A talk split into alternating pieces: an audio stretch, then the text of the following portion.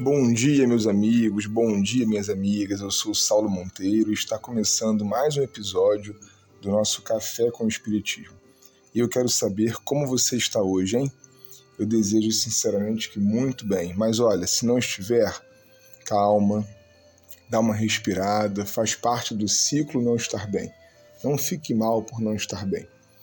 Temos realizado aqui com vocês um estudo do livro A Alma é Imortal, de Gabriel Delane, um clássico do Espiritismo francês. Mas hoje ele cita para nós outro autor igualmente importante ao Espiritismo experimental. Trata-se de Albert de Rochat, que escreveu, dentre outras, duas obras-primas, As Vidas Sucessivas e A Exteriorização da Sensibilidade, sobre a qual vamos nos debruçar um pouco hoje particularmente no capítulo assinalado da obra de Delane, trataremos da questão dessa exteriorização da sensibilidade humana, definida por Derrochar nos seguintes termos: O corpo humano emite eflúvios de coloração variável, conforme os pacientes observados. Uns veem vermelho o lado esquerdo, como veem igualmente com outros matizes os jatos fluídicos que saem de todas as aberturas, os orifícios da figura humana. Outros invertem essas cores, que entretanto se conservam dispostas sempre de maneira semelhante para o mesmo paciente, se a experiência não se prolonga demais. Avançando em seus estudos sobre a hipnose, entendemos que notáveis modificações podem acontecer na maneira pela qual se comporta a sensibilidade. Acreditava-se até então que o domínio dela não ia além da periferia do corpo. Houve, porém, de reconhecer-se que a sensibilidade pode se exteriorizar. Na concepção espírita, então, meus amigos e amigas, de perispírito, existe a possibilidade de os sentidos humanos regulares, como por exemplo o tato, saírem do perímetro do corpo físico, compreende? Estendendo-se para o seu entorno, para a chamada psicosfera. Nós sabemos, por experimentações antigas, necessitadas de renovação no campo da ciência espírita, que o pensamento humano forma ao nosso redor um campo psíquico, chamado no orientalismo de aura, a aura humana. Esse campo é fluídico na maior parte do tempo, mas pode estar mais materializado dependendo para isso de transes, ora anímicos, ora mediúnicos, a que podem ser submetidos certos sensitivos. É como se o perispírito se expandisse para fora do corpo, sentisse determinadas coisas e transmitisse essas sensações ao corpo físico.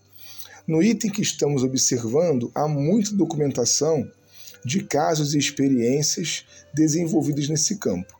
Vou trazer para vocês aquela que me pareceu mais impressionante.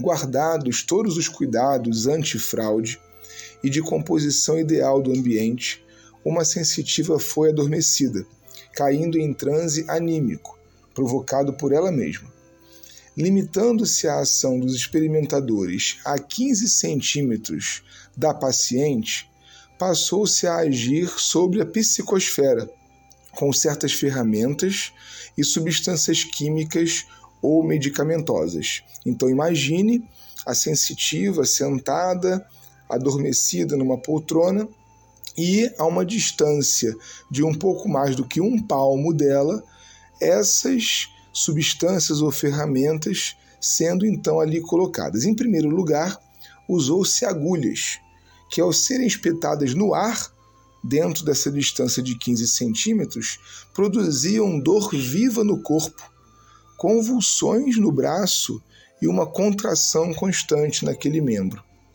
Em seguida, um cristal de iodeto de potássio fazia o corpo espirrar, sempre observando os 15 centímetros. O iodeto de potássio não foi aplicado no corpo, mas sim no ar ao redor do corpo. Depois, o ópio fez dormir.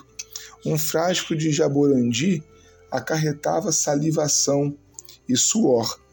continuadas com a valeriana, a cantárida, a apomorfina, ipecauanha, o emético, a escamônia, o aloés, substâncias químicas, remédios, as mesmas experiências deram resultados precisos e concordantes.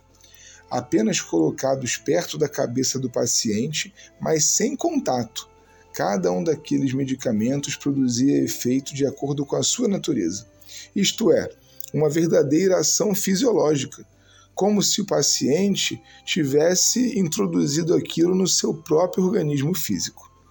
Assim, meu irmão, minha amiga, como tenho dito ao terminar os episódios anteriores, o espiritismo experimental e as ciências psíquicas têm muito trabalho a fazer. Essas experiências são antigas, às vezes até ultrapassadas em seus métodos, mas são incríveis. Deixá-las de lado em nome de uma ação exclusivamente religiosa do Espiritismo é, no mínimo, uma grande perda de oportunidade. Um forte abraço e até o próximo Café com o Espiritismo.